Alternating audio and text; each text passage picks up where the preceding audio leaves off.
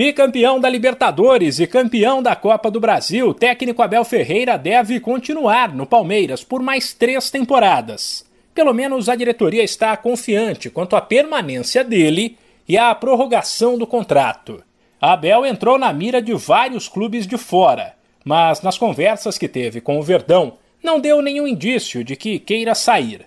Depois da conquista da Libertadores contra o Flamengo, o português assustou ao dizer que o futebol brasileiro é muito desgastante e que precisava pensar.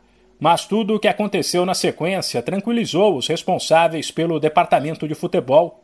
Abel se mostrou animado com a possibilidade de ficar e recebeu uma proposta de prorrogação de seu vínculo do fim de 2022 para o fim de 2024, com um aumento de salário. O português, que já foi liberado para as férias e viajou para a Europa, deve aceitar a atual gestão do presidente Maurício Gagliotti é quem toca as conversas, mas sempre alinhada com Leila Pereira, que assume o comando do clube na semana que vem e já tinha deixado claro que faria o possível para manter Abel. Pessoas no Palmeiras, inclusive, tentam convencer o treinador a trazer a família, que ainda mora na Europa. O entendimento é que a distância da esposa e das filhas pode incentivar Abel a aceitar propostas de fora sem falar que, acompanhado dos familiares no Brasil, o treinador teria uma vida melhor.